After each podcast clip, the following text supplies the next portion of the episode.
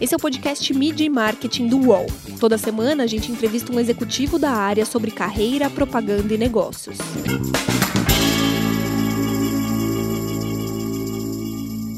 Quais são as principais transformações que as agências de publicidade têm atravessado?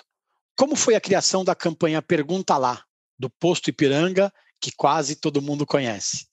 E como é manter a criatividade acesa nessa época que falamos apenas de dados? Meu nome é Renato Pesotti e para falar sobre estes e outros assuntos, essa semana a gente recebe o João Live, que é CEO da agência Talent Marcel. Tudo bem, João? Prazer falar contigo. Tudo bem, Pesotti. Olha, um prazer. Muito obrigado pelo convite para falar aqui com você sobre essa essa atividade que a gente gosta tanto. João, eu queria começar falando da comunicação das marcas em tempos de pandemia. É, um estudo recente da Cantar mostrou que as empresas que investem durante a crise crescem até cinco vezes mais do que as outras. Foi necessário convencer algum cliente que a comunicação era mais do que necessária neste momento? Não, convencer não. Eu acho que também os, os clientes, de maneira geral, também foram atingidos pelos mesmos problemas que, que todo mundo. Né? Então, é, eles fizeram o que eles podiam e o que eles deviam, procurando sempre o equilíbrio entre poder e dever. Né? Mas os nossos clientes foram muito ativos uh, durante a pandemia, principalmente em duas, em dois uh, vai, pilares aí que eu acho que são muito importantes as marcas, como as instituições, como as pessoas, como, enfim, como a, as empresas e, e, os grupos e as ONGs, elas têm que se posicionar durante a crise de forma a, um, fornecer produtos, serviços e inovações que ajudam as pessoas a viverem nessa época, né? algumas mais complexas, outras muito mais simples, e dois, fornecer esperança. Né? O papel de fornecer esperança é muito importante, porque nós tivemos uma sociedade assim, uh, e espero que a gente possa sair dessa pós, pós efeitos do, do carnaval uh, e, dessa, e desse momento agora de transmissão, mas a gente viveu uma depressão muito grande como seres humanos. Não estou falando nem da, da depressão econômica, da recessão. Né?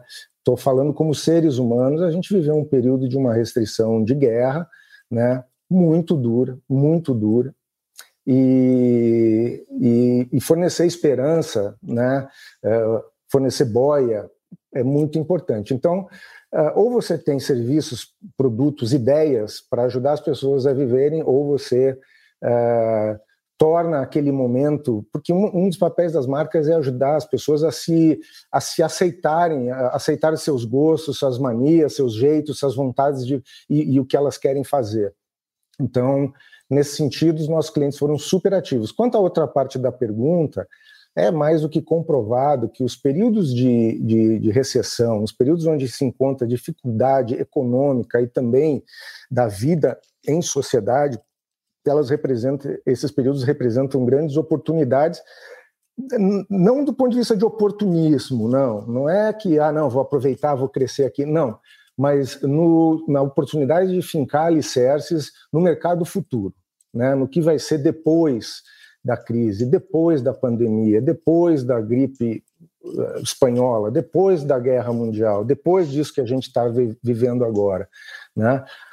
É, as marcas, assim como as pessoas, elas não podem entrar em estado de letargia quando tudo está difícil. Elas têm que se mexer por elas e pelos públicos que elas procuram atender.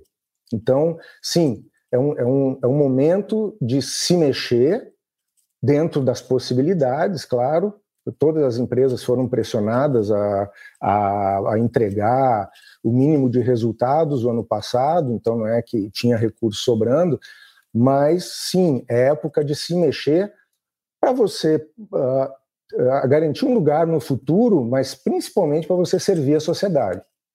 É legal é, você falar disso, que tem aquele ditado do enquanto uns choram, outros vendem lenços, que você falou que é o oportunismo meio que barato, né? Na verdade, as marcas nesse momento elas tinham que estar ao lado do consumidor e mais do que consumidor, ao lado do público, né? Um dos clientes de, da agência é a Claro, né? As uhum. operadoras foram extremamente relevantes com o avanço da pandemia, porque se conectar mais do que nunca virou fundamental, né? Mais do que essencial, virou fundamental. Como que foi assumir esse protagonismo é, ao lado da marca com o público em geral? É, olha, eu vou, eu vou até fazer uma análise uh, da categoria como um todo, tá? Uh, as pessoas têm ali uma, uma diferença com as operadoras, tem uma reclamação, pô, ficou dois minutos sem sinal, é, reclama geral, mas você olhando por um lado um pouco mais neutro, as, as operadoras tiveram um papel, como você falou, muito importante. Não foi só propaganda, não. Todas elas, eh, e principalmente a Claro, eu vi, né? A Claro eu testemunhei de perto e, e, e trabalhei, na, na, enfim, durante, muito durante, intensamente durante esse período. As operadoras contribuíram muito. A Claro abriu o sinal, toda a potência para todo mundo, né? abriu o conteúdo uh, que, que, são custos muito grandes. São muito grandes esses custos. Né? Uh, deixou disponível o, o, canal 500, que é um canal de serviço para lives, lives que, arrecada, que arrecadaram uh, recursos para lutar contra a pandemia. Eu destaco aqui um, uma iniciativa da Claro que eu achei fantástica. Todos vimos uh, num final de semana uma matéria Uh, sobre as dificuldades que os, que os estudantes tinham para estudar, para os seus vestibulares, para suas aulas, porque uh, com, com a ausência de, de da, da, sala de aula, né, sem a aula presencial, a, a conexão dos celulares acabava muito rápido, no pré-pago, estou falando, né?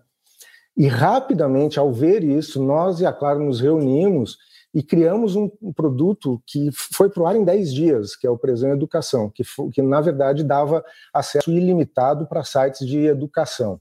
Então, é resolver um problema, é ajudar a sociedade, né? E é fazer um sacrifício pelo, pelo bem comum. As outras operadoras também fizeram coisas. Inclusive, é interessante que as pessoas sempre refletissem sobre isso né, na hora de reclamar sobre. Claro, tem coisa para reclamar, mas tem coisas que são. Puxa, pensar que 10 anos atrás não tinha nada do que a gente vê hoje, era tudo muito mais primitivo, né? E hoje a gente bomba com tecnologia. E é legal você falar de transformação, né, de inovação, que, que os clientes todos têm passado por esses momentos, né, principalmente nos últimos anos, de transformação rápidas dos negócios. As agências também têm enfrentado isso. Né? A Talent tem 40 anos de vida, é uma das agências mais tradicionais do mercado, e como todo o, o, a publicidade como um todo tem encarado alguns desafios. Qual que é o maior movimento de vocês para frente em direção ao futuro? Né? Se do, do nos, entre os anunciantes se fala muito da questão digital, talvez a questão cultural das agências seja o maior desafio daqui para frente? O segredo não é ser moderno, não é fazer o que todas as pessoas estão fazendo porque é moderno. O segredo é ser contemporâneo. Né? Ser contemporâneo é um pouco diferente. Você pode ser moderno sem saber por que, que você é moderno, mas quem é contemporâneo, é contemporâneo sempre sabe por que é contemporâneo. E é porque analisa as causas da mudança, analisa as causas da transformação. Transformação, né, mudança, transformação, é uma questão de ciência e consciência. Né? Ciência porque você descobre que algumas coisas que você faz, e estou falando em todos os aspectos da vida, tá? É, desde tomar sol até subir escada, até o jeito que você trabalha, você descobre que algumas coisas que você faz não, não fazem tão bem assim quanto você achava né? ou, ou que poderiam ser uh, feitos de forma melhor, mais eficiente. Isso é a ciência. Né? No dia que as pessoas descobriram que tomar muito sol uh, era perigoso, podia dar câncer de pele, é uma descoberta da ciência. Olha, raios UVA, raios UVB, isso podem causar grandes danos, inclusive câncer de pele, é muito perigoso. Tal. Isso é ciência. Mas isso é acompanhado da consciência que é eu entendi e eu vou mudar. Né?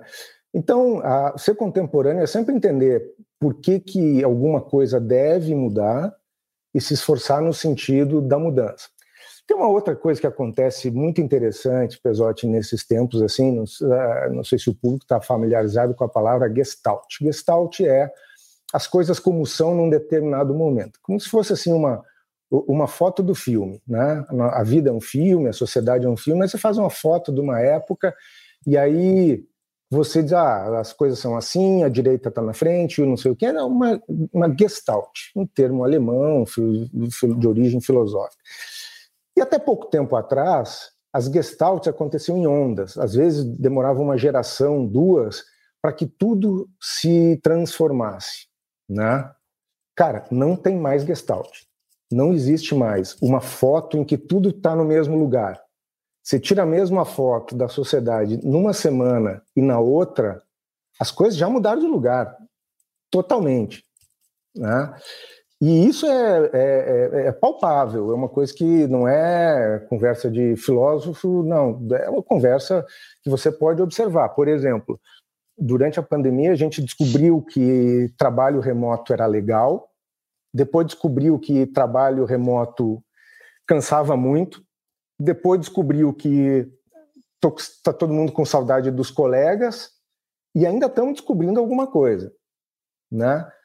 Tudo isso ao longo de menos de um ano, uh, a cada duas semanas, o status disso, e a gente foi acompanhando com pesquisa por causa da nossa própria equipe, o status dessa coisa de trabalho remoto se alterou muito.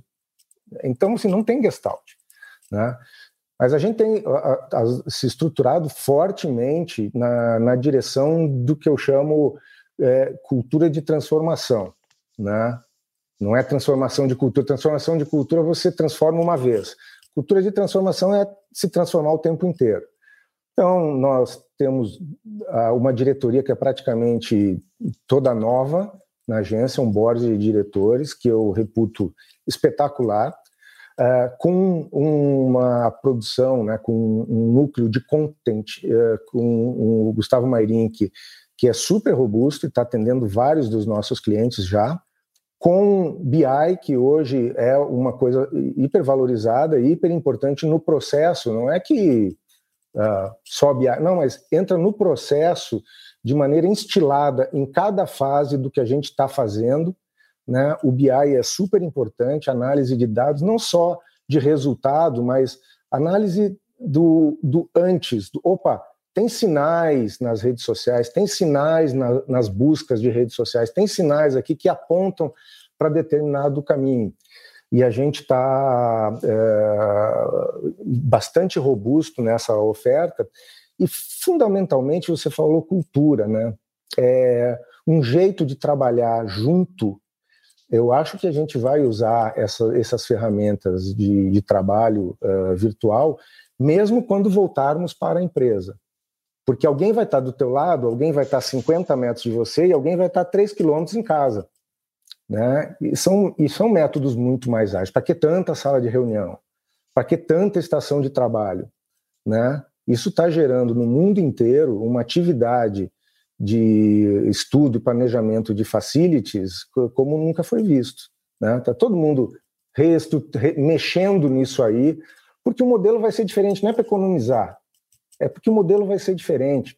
Você, você pode ser mais ágil, mais rápido e, e utilizar as flexibilizações de jornada de trabalho de onde e como eh, de uma maneira muito vantajosa.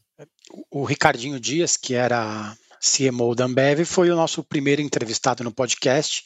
Ele tinha acabado de vir de uma posição no exterior e ele disse que, que o que assustou ele muito na, no começo aqui na publicidade brasileira foi a burocracia, né? Uhum. Essas barreiras burocráticas talvez tenham caído também com a pandemia, com o home office, porque os CEOs que eram de difícil, difícil acesso, os vice-presidentes que eram de difícil acesso, agora estão mais à disposição das pessoas, né? Seja numa mensagem de WhatsApp, seja numa mensagem do LinkedIn, é, as apesar da gente estar tá muito mais distante, talvez é, a tecnologia fez com que a gente se aproximasse mais.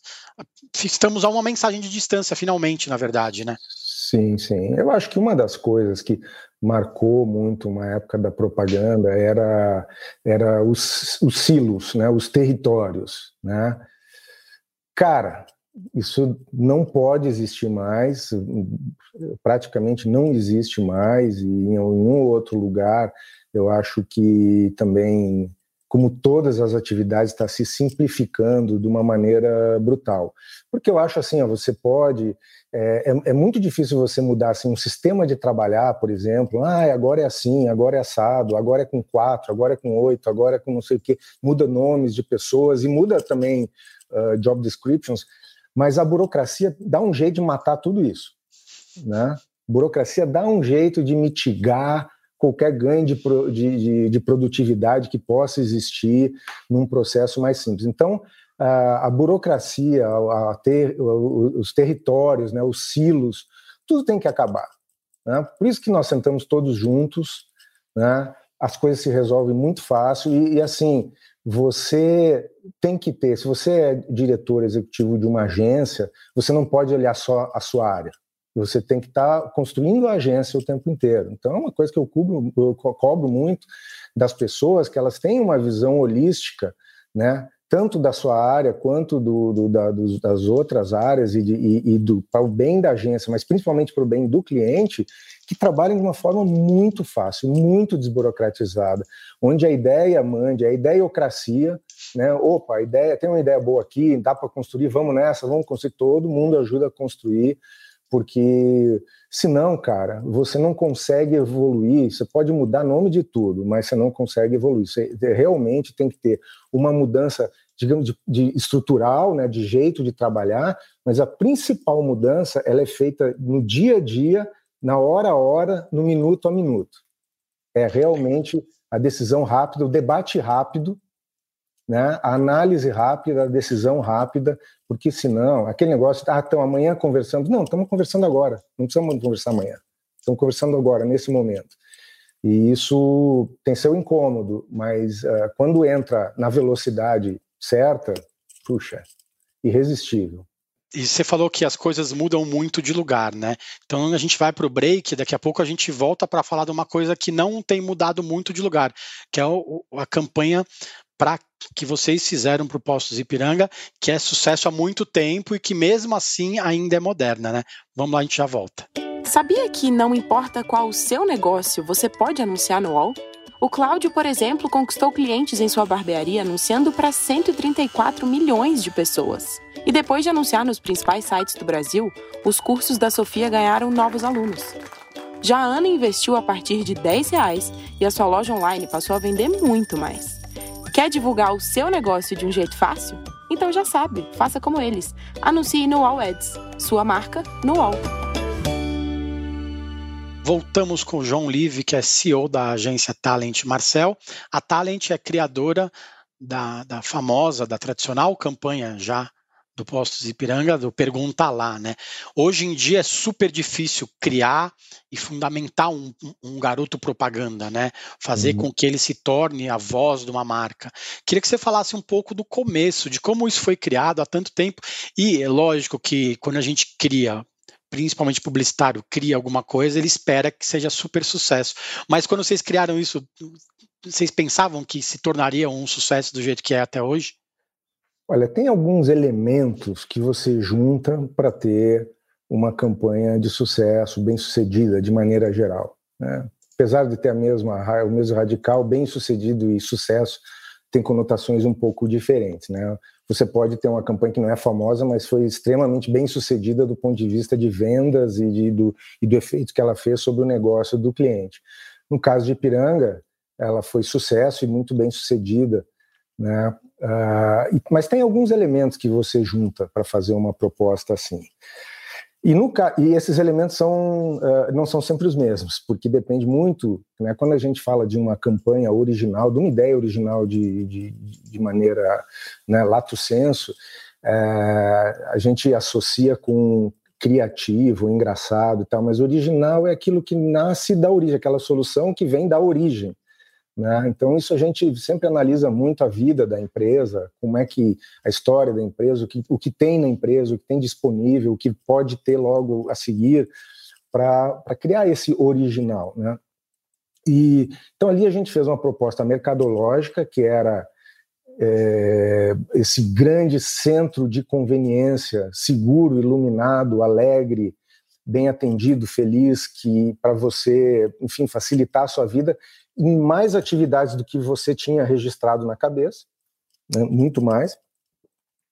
Segundo, uh, ah, para representar isso, que aí era, é o posto completo esperando por você, né, é um posicionamento mercadológico uma partícula, uma brincadeira, ou sei lá, um meme, qualquer coisa, que é o Pergunta lá no posto Ipiranga, dito, eh, dito por um personagem muito único, muito engraçado e contraintuitivo também. Isso é muito legal. Na, a autenticidade é uma coisa que as pessoas amam, adoram. Quando ela sente cheiro de manipulação, que tudo foi montadinho, assim, feito um candidato político, né, para dizer tudo o que ela queria e nada sair fora do lugar, elas reagem muito menos, né? No caso, o personagem é um, é um, era um, um caipira na beira de uma estrada, fazendo cestos para vender e tal, sem qualquer sofisticação, mas com muita sabedoria, porque ele sabia sempre dar a resposta que as pessoas, para as pessoas que as perguntas, uh, uh, que faziam as perguntas, né?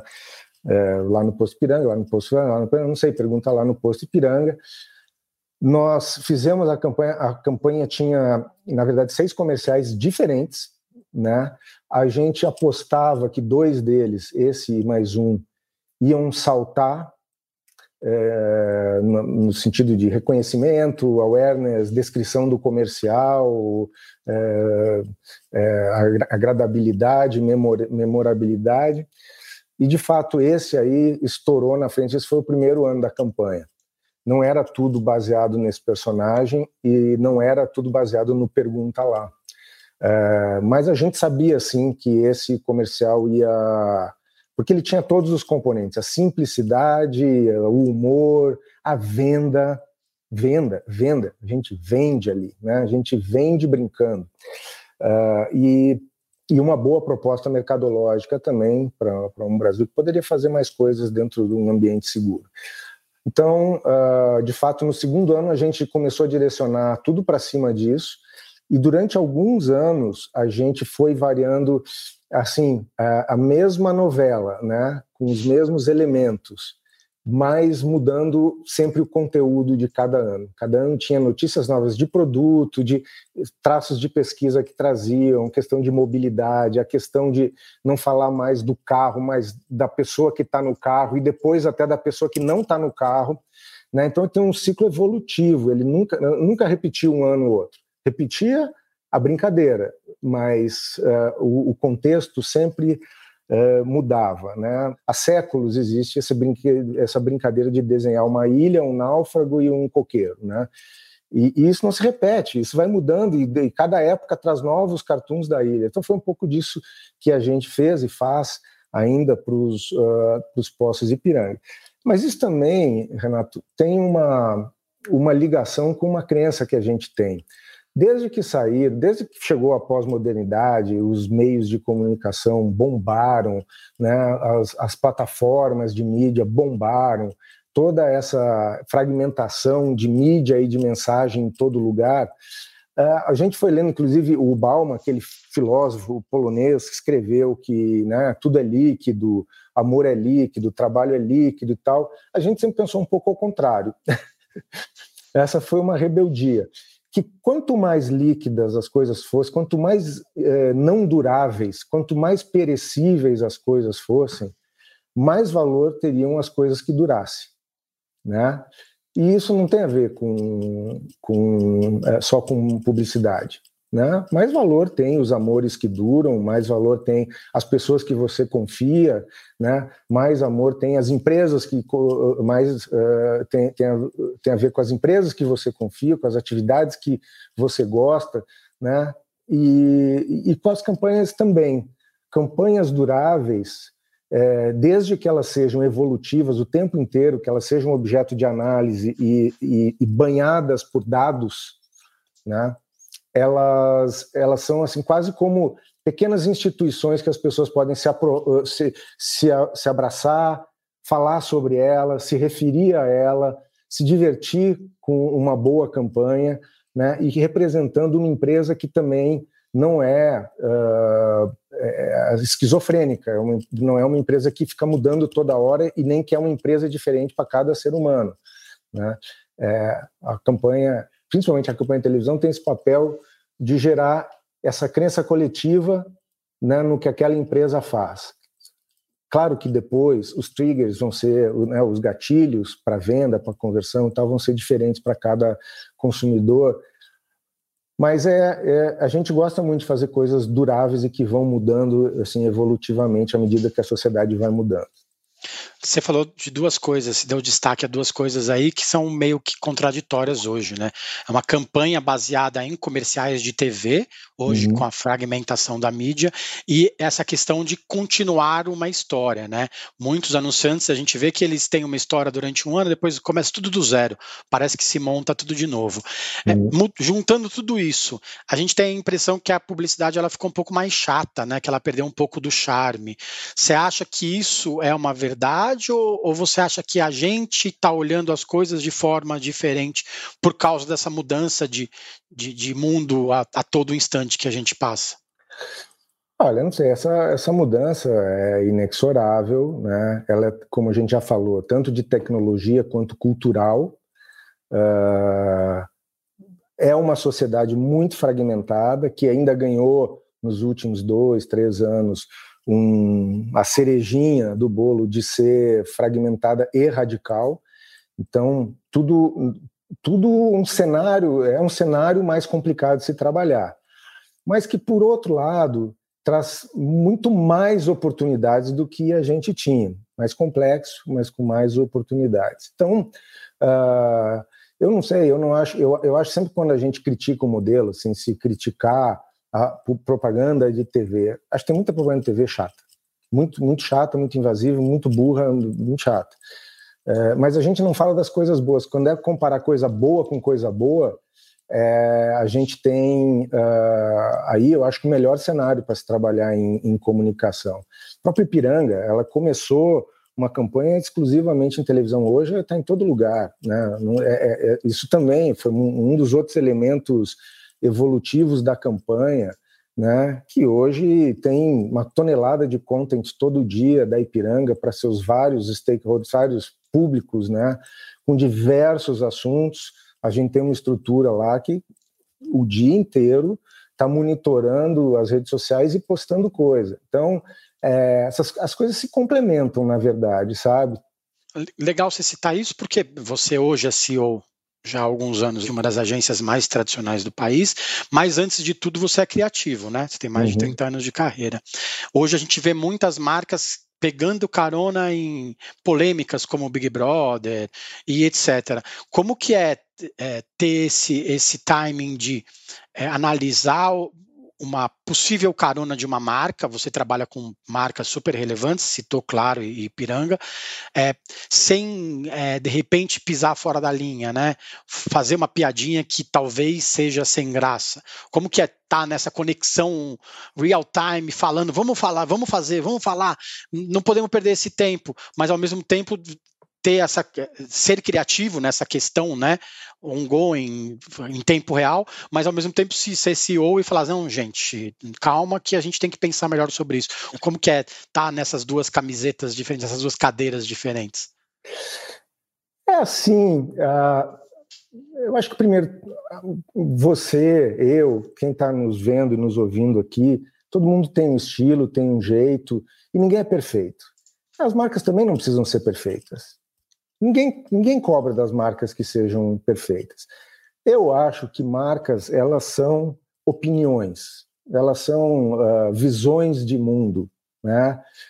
Uh, e também acho dentro desse dentro desse visão liberal que a, não necessariamente você precisa endereçar assuntos é, quentes do momento, ou escandalosos, ou polêmicos. Uma marca pode ser uma opinião sobre o que ela mesma fa fabrica ou oferece de serviço, já é bom o suficiente. Se você somar isso, algumas atitudes de dentro para fora que as marcas podem adotar para sempre promover coisas melhores na sociedade, fica melhor ainda. Mas eu, eu não acho, assim, eu acho que as marcas podem se manifestar sobre assuntos polêmicos do momento, sobre acontecimentos, de maneira até a se exporem e terem que pedir desculpa depois. Nada tão grave assim, gente, nada tão grave. Nada. Né? E acho que também as marcas podem escolher, não, não, a minha opinião é, a minha mudança é sobre a minha categoria, é sobre, é sobre o que a gente faz. E eu vou promover uma mudança importante aí. Claro, dentro da, da empresa, é recomendável que é, práticas, que a diversidade, que sustentabilidade virem linhas uh, adjacentes a tudo que a empresa faz. Também não é fácil porque você é mais um assunto para você dar atenção e é mesmo. Nós fizemos, né, nós assinamos aí com o Ministério Público do Trabalho, o Ministério Público Federal do Trabalho, um acordo, várias agências para promover uh, candidatos uh, negros nos processos de seleção sempre, né? E é uma coisa que é óbvia, é, é óbvio do tamanho de um bonde. Mas pergunta se as agências estavam fazendo. As empresas não estavam fazendo cinco anos atrás. Essa iniciativa tem poucos anos e está rendendo muitos frutos já. Então, eu acho assim, resumindo aqui, pessoal, tinha uma longa, isso vou tornar curta aqui a história. Eu acho que as marcas podem se manifestar, se não querem se manifestar, podem não se manifestar, desde que tenham uma visão. E, cara, 90% da lacração que eu vejo aí, ou de dar porrada nas marcas, cara, não tem consequência nenhuma, porque não é para ter mesmo. Sabe? Em alguns casos, tem que levantar a mão, pedir desculpa, ou foi mal aí, cara. Desculpe aí, galera. E é a melhor coisa que uma marca tem que fazer também. Do mesmo jeito que uma pessoa pedir desculpa, sabe? Você fala, você deve ter algum amigo assim, todo mundo tem, ou uma amiga que assim, as pessoas nunca pediu desculpa. Para ela, cara, é tão simples pede desculpa. Uma grande empresa brasileira acabou de pedir desculpa aí durante o Big Brother. Pô, galera, fui, foi mal, não deu, não deu, então tá, estamos saindo. Perfeitamente cabível, não deve ser sinal de vergonha para ninguém, pelo contrário, sinal que você se exerceu, que você fez. Eu queria que você falasse quem que te inspira hoje, é, profissionalmente falando ou pessoalmente falando. Me inspiraram muito os grandes criativos do passado, me inspira muito a minha equipe na agência, tanto de criativos quanto das outras áreas. Eu acho o pessoal assim incrível. O que me inspira mais hoje, de verdade, porque eu passei um pouco da época de ter heróis, o que inspira mais hoje são os problemas, as oportunidades que os clientes trazem.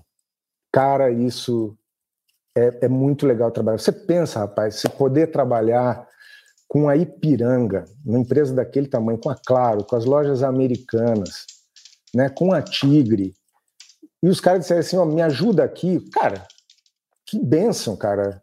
Nasci para a lua, poder entrar na vida dessas empresas, entender os problemas, ser digno de confiança, né? poder agregar, poder dizer, olha, vamos por aqui, vamos por aqui, vamos por aqui, o que, que vocês acham, então, poder estar numa, numa mesa de trabalho com essas mega empresas, né? Eu, é, isso que me inspira. Eu, eu, eu, não tenho mais muito heróis. Os meus heróis hoje estão tão, tão, uh, são mais jovens e, e, mais, mais próximos. Liv, muito obrigado pelo tempo e muito boa sorte nessas oportunidades e problemas dos clientes. Para vocês que acompanham o nosso podcast, a partir de agora, as entrevistas também são exibidas em vídeo na íntegra no YouTube do UOL. Corre lá. Valeu, gente. Semana que vem tem mais. Os podcasts do UOL estão disponíveis em todas as plataformas. Você pode ver uma lista com esses programas em wall.com.br/podcasts. Media Marketing tem reportagem e entrevista de Renato Pesotti, edição de áudio de João Pedro Pinheiro, produção de Laura Capanema e coordenação de Juliana Carpanês.